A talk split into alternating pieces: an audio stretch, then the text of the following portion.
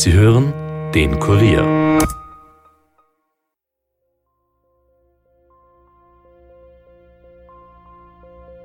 Die erste Herausforderung war, diese Leiche nach äh, mehr als äh, 22 Jahren zu identifizieren.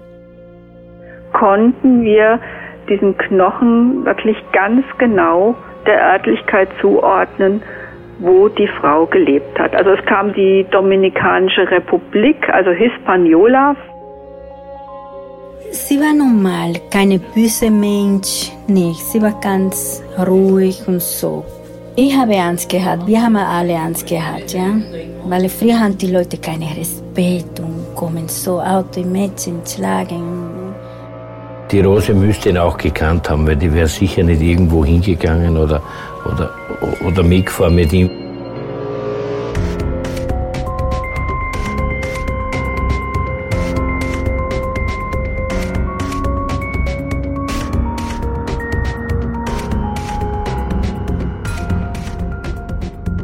Herzlich willkommen zu Dunkle Spuren, dem True Crime Podcast des Kurier, in dem wir ungelöste Kriminalfälle aus Österreich neu aufrollen. Mein Name ist Stefan Andres und ich begrüße euch heute zum zweiten Teil des ungeklärten Mordes an einer jungen Frau. Wir wissen ja mittlerweile immerhin, um wen es geht. Julia Margarita Richo, die Anfang der 1990er Jahre aus der Dominikanischen Republik nach Österreich gekommen ist und in der Prostitution gelandet ist.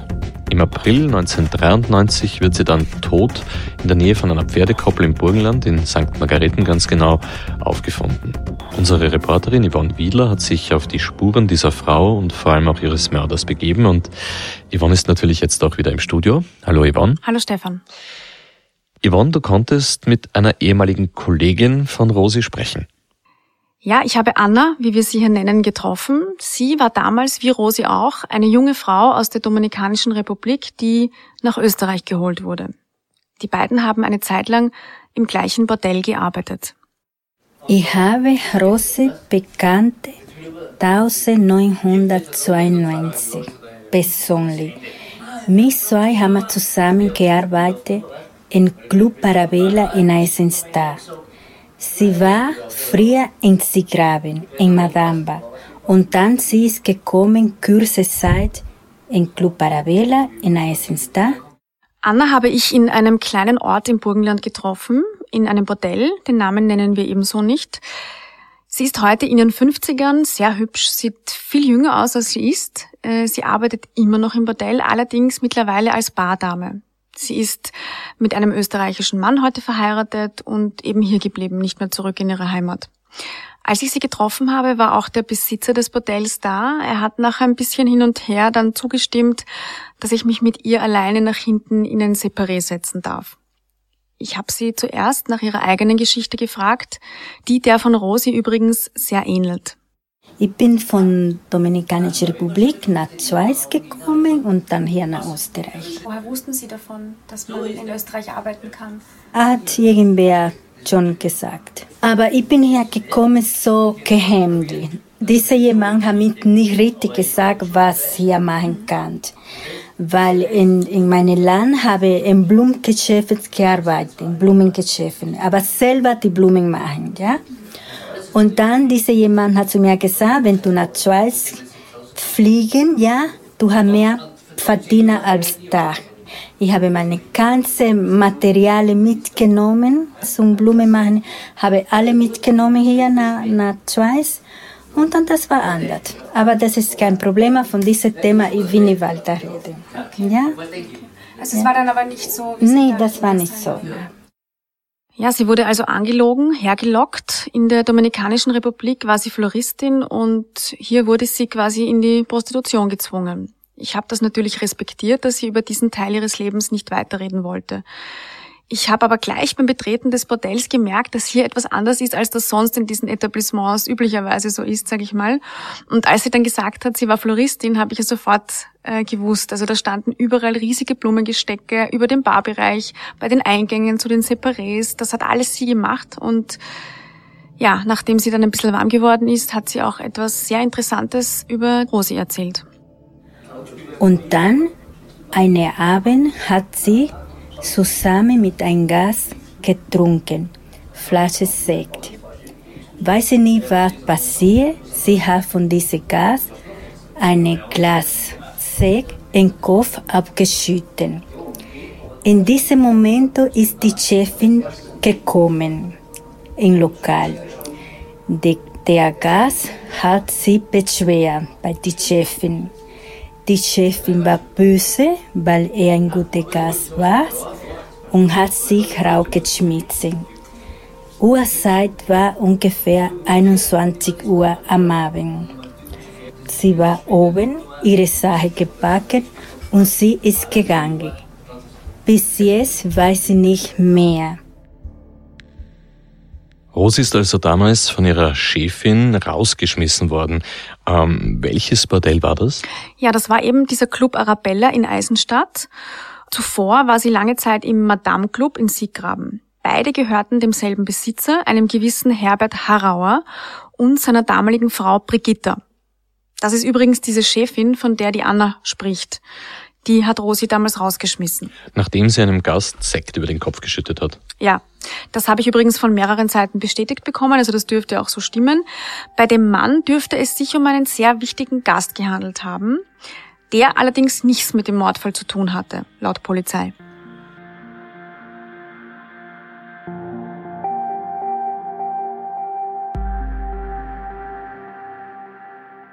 Rosi ist also um 21 Uhr am Abend alleine auf der Straße gestanden mit ihren ganzen Sachen. Ja, genau. Das war im August 1992, äh, denn da wurde sie von der Chefin damals auch beim Meldeamt abgemeldet.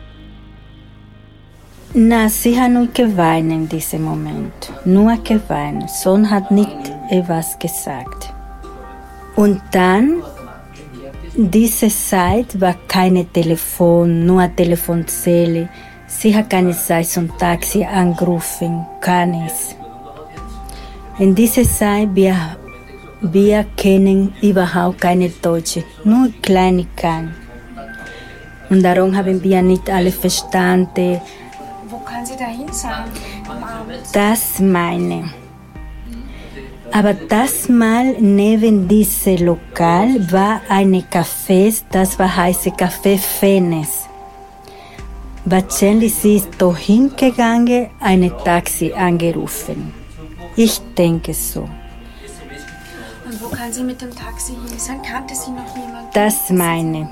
Das, weil wir haben alle in diesem Lokal gewohnt, weil wir haben keine Wohnung. Nicht, nicht.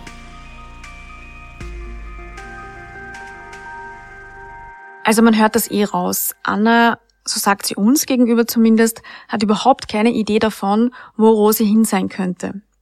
Gewohnt haben die Frauen damals alle in den Bordellen und sonst hatten die kaum nahestehende Menschen, schon alleine durch die Sprachbarriere und die kurze Zeit, die sie alle erst hier waren. Und dieses Café Fennes, das die Anna erwähnt, ist die Rosi dorthin nach ihrem Rausschmiss? Ja, dieses Café Fennes, das eben nur ein paar Häuser weiter neben dem Club Arabella liegt, das habe ich mir auch angeschaut. Das ist so eine Mischung aus, ich sag mal, Beisel und Tanzbar.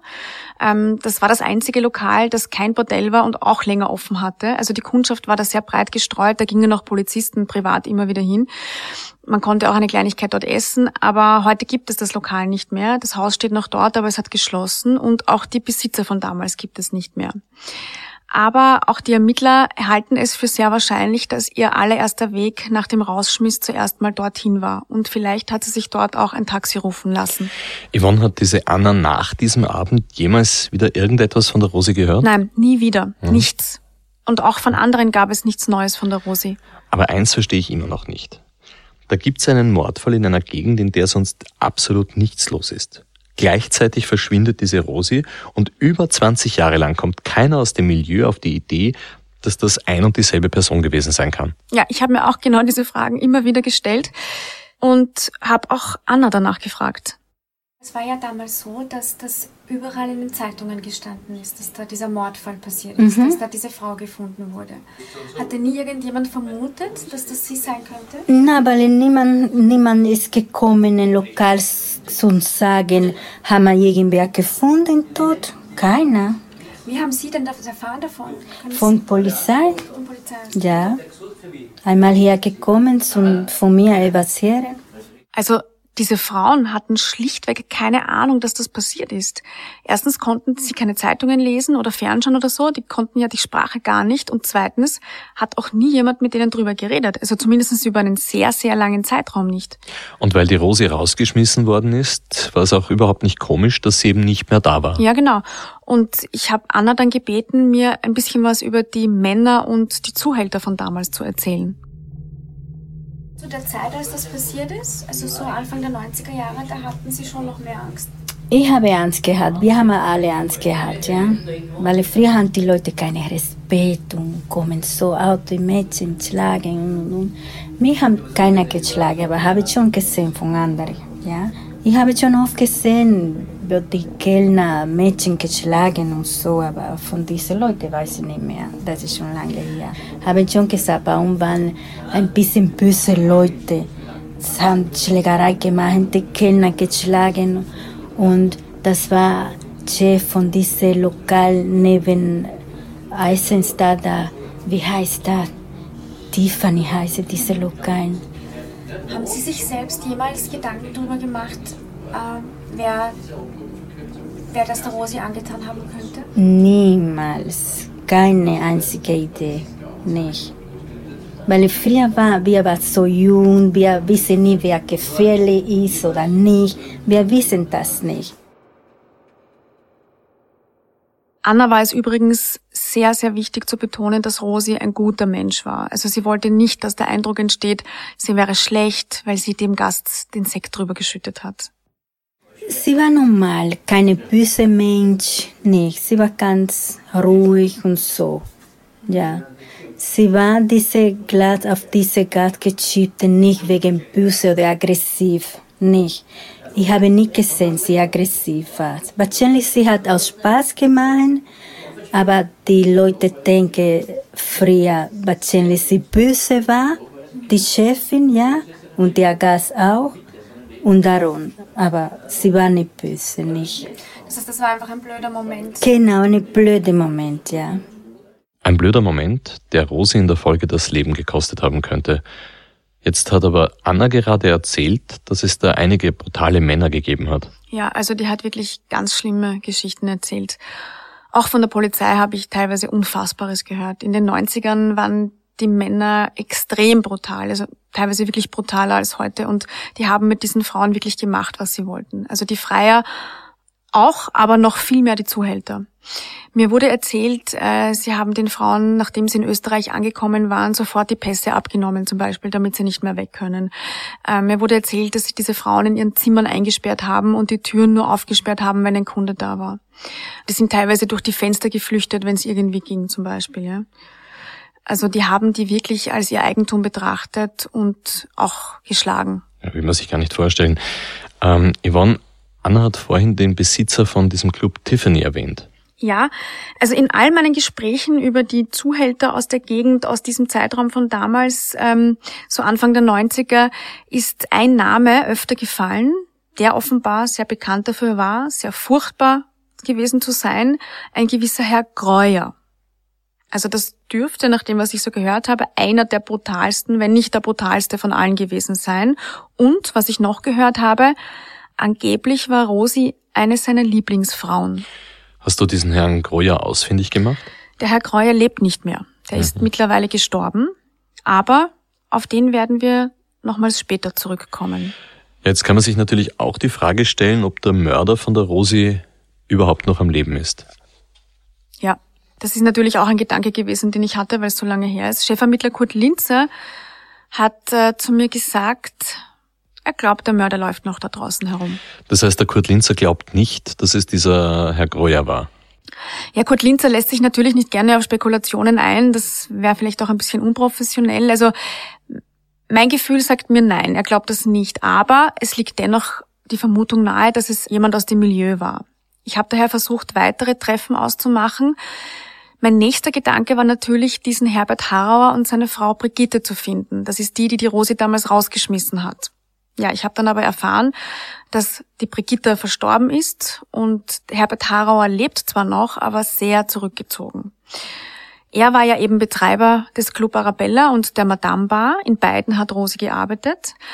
Also haben wir uns auf die Suche nach ihm begeben und sind zuerst einmal die Adresse in Sieggraben von der Madame Bar angefahren.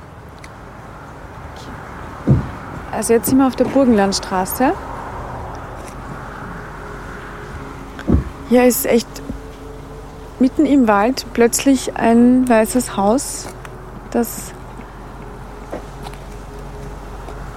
Bordell, wo sie damals gearbeitet hat.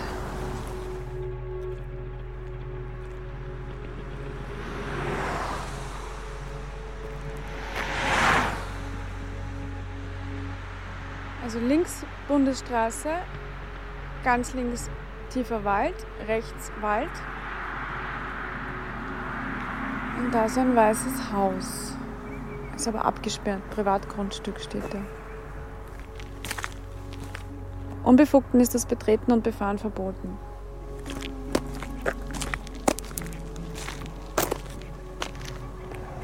Ist schon gruselig ein bisschen.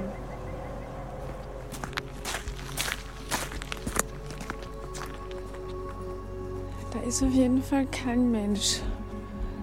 Wenn wer da wäre, hätte man uns wahrscheinlich schon gefragt, was wir hier machen. Da vorne ist ein Schüttel mit Harauer GmbH. Ah, Das heißt, das wird das, das das, dann sein. ist es das. Okay. Ja. Schaut gruselig aus, oder? Es ist extrem gruselig, aber schon offenbar auch lange nicht mehr aktiv. Ja, ja, voll. Das Der schaut so ganze ziemlich verfallen Parkplatz aus. ist alles zugewachsen mit Gras und Okay. Das klingt jetzt schon extrem ab vom Schuss und äh, wie hast du gesagt, gruselig. Ja, also das ist wirklich kein schöner Ort. Und wenn man auch nun die Geschichten der Frauen kennt, dann macht es das eigentlich alles noch schrecklicher. Jedenfalls, ja, standen wir dann vor diesem ehemaligen Madame Club, der übrigens riesig ist. Also das ist ein ganz großes, gemäuertes Haus. Also dort müssen wirklich sehr viele Frauen gearbeitet haben und er dürfte aber schon länger geschlossen sein, so wie das dort mittlerweile ausgesehen hat. Und was weiß man jetzt über diesen Zuhälter, über den Herbert Harauer? Also laut Polizei dürfte er keiner der Brutalen gewesen sein. Er soll seine Frauen recht ordentlich behandelt haben, aber eben aufgrund privater und finanzieller Probleme sehr zurückgezogen leben mittlerweile. Ähm, ja, wir haben dann dort in der Gegend ein paar Leute gefragt und erfahren, dass er in einer Nachbarortschaft mittlerweile als Taxifahrer arbeitet. Und nach vielen, vielen Anrufen hat er dann endlich zurückgerufen. Mich interessiert das nicht. Ich habe eh da dreimal Einvernahme gehabt für der Dings. Ja. Wir können es vergessen, gell? Drei, viermal war ich schon bei der Goldkiste. Mich interessiert das nicht mehr, gell? Und, und, und, und einfach nur jetzt, dass wir kurz telefonieren? Wir müssen uns auch nicht Nein, treffen? nein. Okay, gut. Nein, gar nichts so. Gut, Okay, ja, tschüss, Baba. danke schön. Auf Wiederhören. Na gut, das klingt jetzt irgendwie nach einer bescheidenen, wenn nicht nach keiner Chance für ein Gespräch. Ja, das stimmt. Also leider, aus dem war gar nichts rauszubekommen. Ein burgenländischer Ermittler meinte aber, dass der Harauer ziemlich sicher nichts mit dem Mord an Rosi zu tun hat. Ja, aber vielleicht hätte er noch irgendetwas gewusst. Ja, genau, das habe ich mir auch gedacht. Aber ja, was an diesem Punkt kann man selten was tun. Er wird seine Gründe haben, warum er so abweisend war. Ich habe weitergesucht und bin dann auf Joe Gruber gestoßen. Auch ein Zuhälter aus dieser Gegend im Burgenland damals und der hat dann auch nach längerem Hin und Her zum Glück zugestimmt. Also wir durften ihn besuchen und sind dann zu der Adresse gefahren, die er mir geschickt hat, in den Ort Trausdorf. Ja, und was dieser Zuhälter, der Joe Gruber, erzählt hat, das erfahrt ihr nach einer kurzen Werbepause.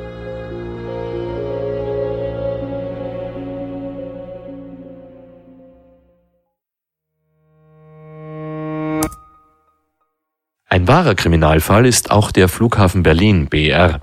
Siebenmal ist die Inbetriebnahme seit 2011 wegen Planungsfehlern, baulichen Mängeln und Korruption verschoben worden. Im Oktober soll das Großprojekt nun eröffnet werden. Ja, jetzt aber wirklich. Der Audible Original Podcast Made in Germany, das Flughafenfiasko BR, widmet sich ab 17. April der absurden Geschichte des Hauptstadtflughafens. Es ist einer der größten Skandale der deutschen Nachkriegsgeschichte und auch die Geschichte von sieben Milliarden Euro, größenwahnsinnigen Männern und Macht. Made in Germany, das Flughafenfiasko BER ist eine Zusammenarbeit von Audible, der Spiegel und der Podcast-Produktion Kugel und Niere. In Zeiten von Corona bietet Audible jetzt übrigens willkommene Ablenkung für zu Hause an, mit einer Auswahl von Podcasts für diverse Geschmäcker, die man ohne Abo hören kann, wenn man sich über den Amazon-Login anmeldet. Die Aktion geht bis 19.04.2020. Mehr Infos dazu in den Show Notes.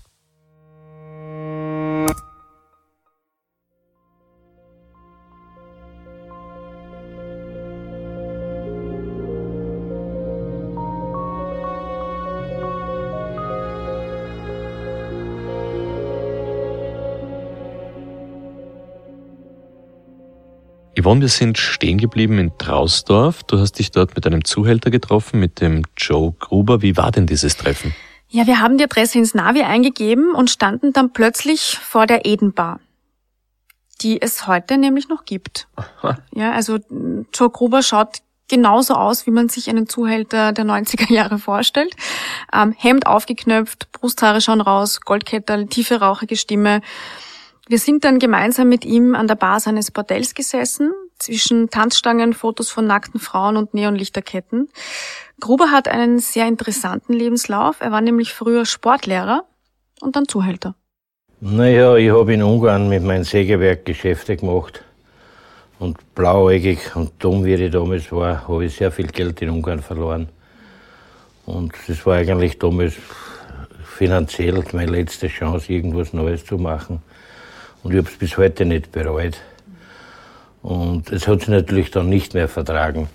Ich habe mich aber in die 30 Jahre überhaupt nicht verändert, charakterlich gar nicht. Ich bin nicht anders geworden, ich bin nicht böser geworden. Oder alle, die ihn Joe Gruber kennen, Papa Joe, die wissen, dass ich immer der gleiche Mensch bin und korrekt zu alle. Und ich habe ihn ein bisschen zum Geschäft generell gefragt, weil er ja als einer der wenigen von damals auch heute noch aktiv ist. Ich habe früher gute Mädchen gehabt. Ich habe Mädchen gehabt, die 14, 15 Jahre bei mir gearbeitet haben. Die eigentlich schon zum Haus gehört haben. Die ihre Stammgäste gehabt haben, die gewusst haben, wenn heute ein bisschen ruhiger ist, morgen kommt schon wieder jemand. Aber die letzten zehn Jahre hat sich natürlich alles dramatisch verändert, so wie im Gastgewerbe auch. Nehmen wir mal an, auch, auch in Ihrer Branche, das Internet wird wahrscheinlich auch sich ausgewirkt haben, oder? Gewaltig, nicht? Es sind genug von hier, von Eisenstadt bis Mattersburg und vor allem Schopron-Nähe. Da sind hunderte Mädchen im Internet, die Hausbesuche machen, die, die Massagen anbieten und das volle Programm anbieten um einen billigen Preis. Das ist natürlich die größte Konkurrenz. Er hat ein bisschen von damals erzählt und wie man mit brutalen Freiern zum Beispiel umgegangen ist. Ich habe früher oft müssen runterschauen in die Separés, ob eh alles in Ordnung ist, ob ich äh, laute Stimmen habe. Wir, wir haben sogar in jedem Separé einen Taster, wenn das Mädchen dort drückt, dann leuchtet hinter der Bar ein Licht auf. Nicht? Aber das, ist, das passiert vielleicht zwei, dreimal im Jahr, dass einer aggressiv wird oder die bei die Haare nimmt oder eben irgendwas will, was das Mädchen nicht will. Aber das kommt ganz selten vor. Und außerdem mit den Jahren kennt man dann eh schon die schwierigen Gäste. Wenn man weiß, der ist ein bisschen überpervers, dann macht man ein Gespräch mit ihm und, und, und hört auch, passiert was oder passiert nichts. Nicht? Yvonne, was hat dir der Joe Gruber eigentlich zur Rosi sagen können? Hat er sich an sie noch erinnern können nach der ganzen Zeit? Ja, er wusste, wer die Rosi war. Ich kannte sogar das Mädchen, weil äh, äh ein Freund von mir, der Herbie, hat damals zwei Nachtlokale gehabt. Eins in Siegraben, die Madame Bar, und, und Sarabella. Und bei denen haben wir halt manchmal ein bisschen Hilfe geholt. Er war immer ein sehr korrekter Mensch, auch mir gegenüber. Und wo es normal in die Nachtclubs nicht üblich ist, weil du sehr viel Konkurrenz und Neid und. Mit Herbie? Da meint er wohl diesen Herbert Harrauer, von dem wir schon gehört haben, oder? Ja, genau, den meint er. Mhm. Die beiden hatten ja eine ganz spezielle Freundschaft, sag ich mal. Beim Herbie habe ich immer ein gutes Verhältnis gehabt. Er war oft bei mir hier und ich war oft bei ihm.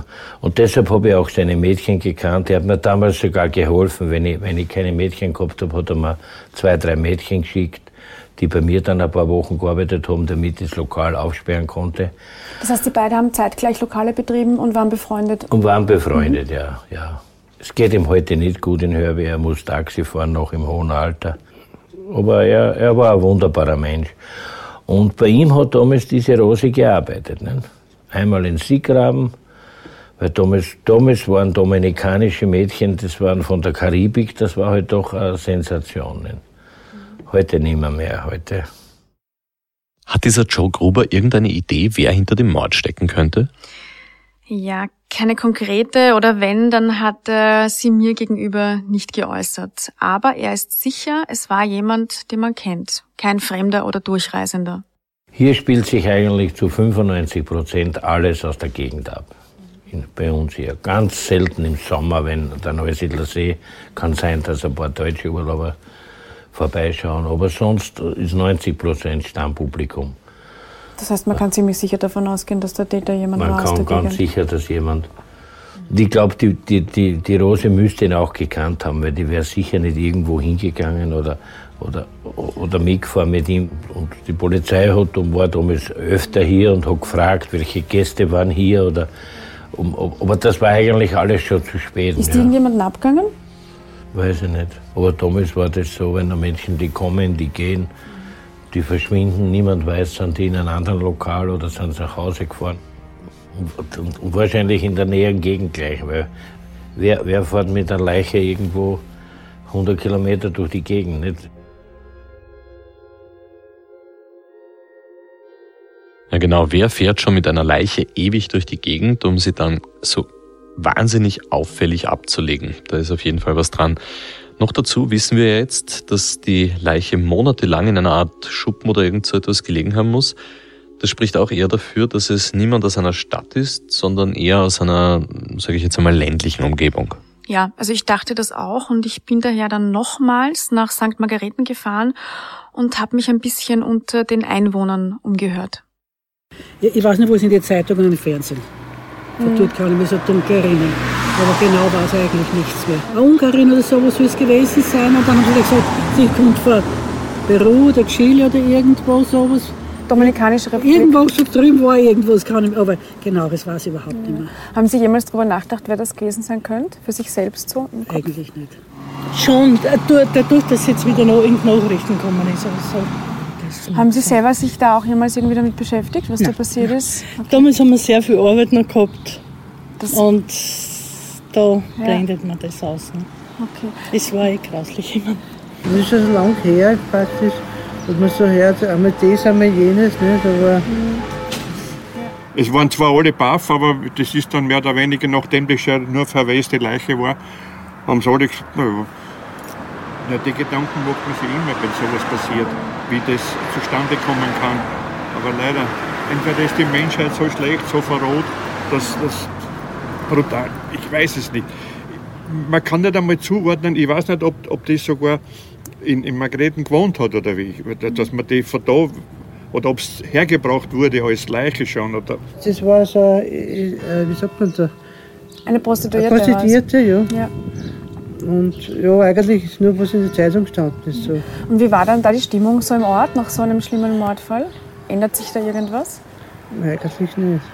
Nein? Nicht wirklich. Ja, wir haben ja keine Verbindung in dem, in dem Bereich. Nicht? Ja. Wir haben es zwar gehört, nicht? aber machen kann man ja da nichts nicht praktisch. Haben Sie, haben Sie jemals darüber nachgedacht, wer das sein hätte können? Oder wenn man ja doch in einem kleinen Ort wohnt, sage ich einmal, und nicht in der Großstadt? Ja, aber da haben wir keinen Zugang gehabt in die Richtung. Guten Tag. Bitte. Nur eine Minute. Wir sind vom Kurier. Wir recherchieren noch mal groß diesen Mordfall von 1993. Ui. Ja. Wird schon Zeit, dass da mal was finden, oder nicht? Ja, besser als der Herr am Schluss kann man das wahrscheinlich kaum ausdrücken. Es wird Zeit, dass die endlich einmal irgendetwas finden. Fassen wir vielleicht an diesem Punkt einmal alles zusammen, was wir bis jetzt haben. Die Rosi kommt Anfang der 1990er Jahre nach Österreich und wird zur Prostituierten im Burgenland. Hauptsächlich war sie da in zwei Bordellen tätig, dem Club Arabella in Eisenstadt, aber vor allem in dieser Madame Bar in Sieggraben. Beide gehören damals einem Herbert Harrauer, der allerdings nicht mit uns reden will, aber vermutlich auch nichts mit dem Mord zu tun hat. Im August 1992 wird die Rosi dann aus dem Club Arabella rausgeschmissen, weil sie einem Gast Sekt über den Kopf schüttet. Auch der Gast soll aber als Mörder nicht in Frage kommen. Es ist jetzt 21 Uhr, als sie auf der Straße steht und vermutlich noch ins Café Fennes nebenan geht, um sich von dort aus ein Taxi rufen zu lassen. Genau, und ab hier verliert sich ihre Spur. Also es gibt bei der Polizei noch eine Aussage von einer Frau, die möchte allerdings anonym bleiben, wonach Rosi am nächsten Tag in Wiener Neustadt in den Zug gestiegen und weggefahren ist aber es ist nicht klar, wohin sie gefahren ist. Das Hat also bisher nirgendwo hingeführt, diese Information. Das hat also bisher niemand verifizieren können? Nein, bisher nicht. Und dann gibt es noch eine zweite, wie ich finde, sehr mysteriöse Begebenheit. Ähm, es gibt nämlich noch eine letzte, andere Spur von Rosi. Ähm, sie taucht nämlich im September 1992 auf. Überraschenderweise in Oberösterreich, genauer gesagt in Wels. In Wels? Mhm. Ähm, das ist völlig woanders. Wie soll sie bitte nach Wels gekommen sein? Ja, also die Information ist jene. Ähm, es ist ja so, dass jede Magistratsabteilung ja Buch führen muss über die Vorgänge, die gemacht werden. Und das war damals auch schon so, bloß halt analog, nicht digital wie heute.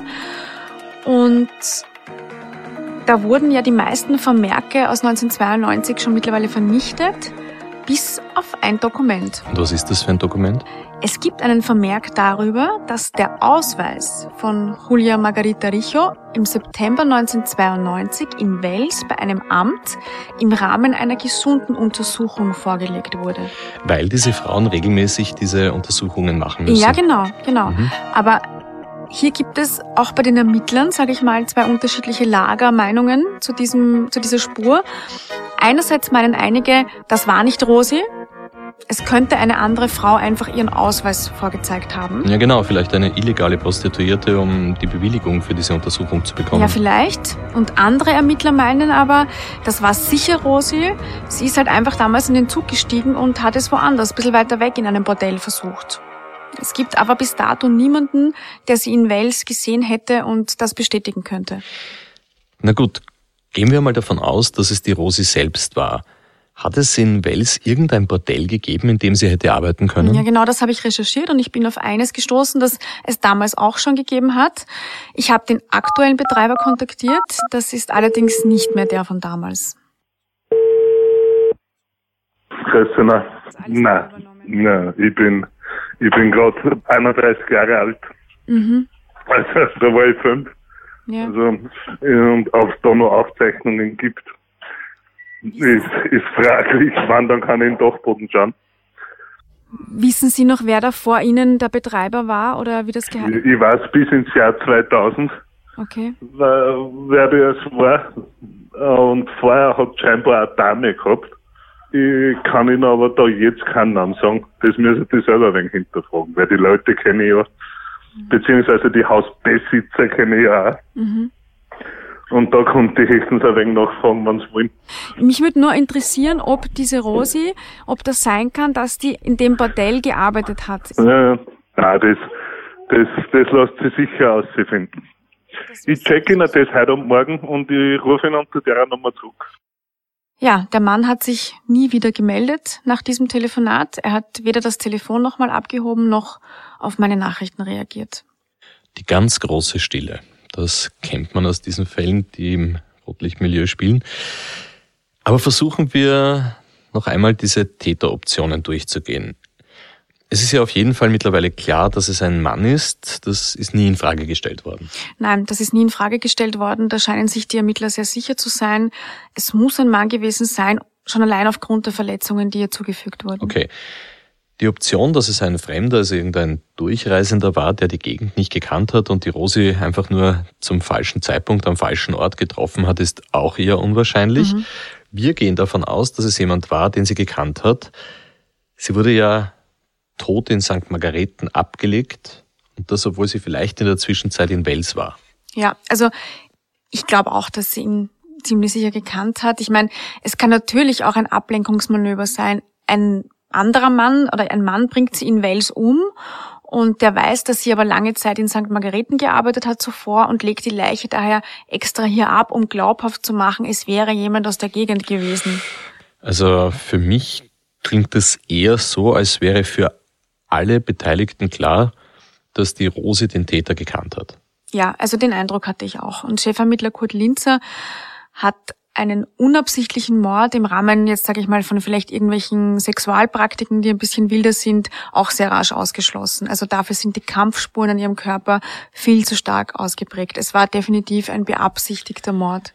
Aber wer hat diese Frau töten wollen und warum? Um Geld ist es nicht gegangen. Da fällt mir dann schon wieder eher dieser brutale Zuhälter ein, von dem du vorhin erzählt hast. Der ist mittlerweile verstorben. wenn sie vielleicht weg wollte. Vielleicht waren da ja irgendwelche Machtgefühle im Spiel oder ja, vielleicht sogar Eifersucht. Ja, ich hatte eben auch ganz ähnliche Gedanken wie du und ich habe mich daher nochmal näher mit diesem Greuer, hat er geheißen, ja, auseinandergesetzt, dieser brutale Zuhälter. Und ich bin da auf etwas gestoßen. Eine Prostituierte aus Kärnten hat den Ermittlern erzählt, dieser Greuer sei damals ins Bordell gekommen, hatte mit ihr Sex gehabt und sie so stark gewürgt, dass sie dachte, sie sei tot. Sie ist dann nach über 20 Jahren zur Vernehmung mit ihrer Psychologin gekommen, weil sie alleine nicht darüber reden konnte, was er ihr angetan hat. Also sie war nicht imstande dazu psychisch. Sie hat gesagt, dass der Greuer das bei anderen Mädchen auch gemacht hat immer wieder und dass die Rosi, jetzt kommen wir auf das, was ich eingangs schon mal gesagt hatte, sein Liebling gewesen wäre. Also dieser Mann war absolut gefürchtet. Er ist mittlerweile eben schon verstorben, aber er war eben sehr brutal und, auch eine wichtige Info, er ist im Gefängnis gesessen wegen Totschlags. Und zu der Zeit, als die Rose schon abgängig war, hatte er schon Freigänge bekommen. Das heißt, er wäre für die Ermittler schon verdächtig, weil zeitlich wäre sich das ausgegangen. Er war in St. Margareten zu Hause. Er hatte übrigens einen Zwillingsbruder, der ist aber leider auch schon tot. Und was nicht gelungen ist, die Ermittler konnten bisher nicht nachvollziehen, wo und wann dieser Gräuer und die Rose sich tatsächlich begegnet sind. Also das ist nie für sie durchsichtig gewesen. Es gibt eben nur diese Aussage von dieser Kärntner Prostituierten, dass er eben gerne stark wirkt und dass er der Rose wohl sehr zugetan war. Und die wurde ja erdrosselt. Mhm. Weiß diese Kärntner Prostituierte eigentlich, dass der Gräuer tot ist? Ja, das weiß sie. Also wenn man jetzt vermutet, dass sie ihm vielleicht etwas anhängen möchte als Strafe für das, was er ihr angetan hat, dann wäre das ziemlich sinnlos. Und einer der Ermittler hat zu mir gesagt, dass Greuer auch Kontakte nach Wels hatte. Aber er hat das auch selbst wieder ein bisschen relativiert, weil er sagt, in der Branche, Österreich ist nicht groß, kennt man sich halt, ja. Also das muss jetzt nicht unbedingt etwas heißen. Mhm. Gut, es gibt also diese eine Aussage von dieser Kärntner Prostituierten, die ganz konkret sagt, dieser Greuer hätte ein Auge auf die Rose geworfen und die Anna, die hat uns erzählt, dass dieser Typ ziemlich brutal gewesen ist. Ja. Dass der brutal war, war auf jeden Fall kein Geheimnis. Aber hat er Rosi umgebracht? Dafür gibt's bis dato keinen Beweis. Ist der Mörder von Rosi dieser brutale Zuhälter, der mittlerweile gestorben ist? Oder war es vielleicht doch ein anderer Mann, der nicht mehr lebt? Oder aber läuft der Mörder von Rosi tatsächlich noch frei herum? Für Cold Case Ermittler Kurt Linzer ist jede Option denkbar. Er hält es aber für wahrscheinlicher, dass der Mann doch irgendwo da draußen noch unterwegs ist. Habe ich das jetzt richtig verstanden? Ich hatte den Eindruck schon, ja. Und mhm. er sagte, es könnte auch sein, dass der Täter nicht alleine war. Was uns in diesem Zusammenhang ähm, schon auch noch interessiert ist, ob äh, allenfalls jemand den Täter bei dem Abtransport der Leiche beziehungsweise von den sterblichen Überresten äh, behilflich gewesen ist. Äh, wir wissen, dass ähm, äh, beziehungsweise uns ist äh, damals schon die skelettierte Leiche eigentlich eine, eine große, ein großes Problem gewesen, weil eine skelettierte Leiche man üblicherweise nicht alleine transportieren kann. Die Wahrscheinlichkeit ist sehr hoch, dass es jemand gegeben hat, der den Täter oder jene Person, die die Leiche abgelegt hat, behilflich gewesen ist. Auch da haben wir noch keinerlei Anhaltspunkte äh, und sind äh, eigentlich auf Wahrnehmungen angewiesen, beziehungsweise auf, auf Informationen aus der Bevölkerung angewiesen. Auch wenn dieser Mordfall schon sehr lange zurückliegt, so appelliert Kurt Linzer erneut und immer wieder an die Bevölkerung, sich zu melden. Jede Kleinigkeit kann helfen, diesen Fall zu klären. Und zwar unabhängig davon, ob der Mörder noch lebt oder nicht, ob es einer oder zwei waren. Uns wurde das Opfer so beschrieben, dass sie zwar sehr äh, extrovertiert war den Gästen gegenüber, aber genauso zurückhaltend war ihren äh, Freundinnen aus der Dominikanischen Republik gegenüber. Sie hat eigentlich nur Interesse gehabt, relativ rasch sehr viel Geld zu verdienen und dieses Geld hat sie dann immer wieder in die Dominikanische Republik überwiesen, um ihren damals minderjährigen Sohn und auch ihre Mutter zu unterstützen, die noch äh, lebt. Und ich äh, bin guten Mutes, dass sich noch jemand an diese Zeit zurück erinnern kann. Und auch hier der Appell an die Kurierleser, alles was hier im Zusammenhang mit der Wahrnehmung oder mit den Aktivitäten äh, des äh, späteren Opfers im Zusammenhang steht, wird absolut vertraulich behandelt. Wir wollen einfach mehr wissen über das Opfer selber.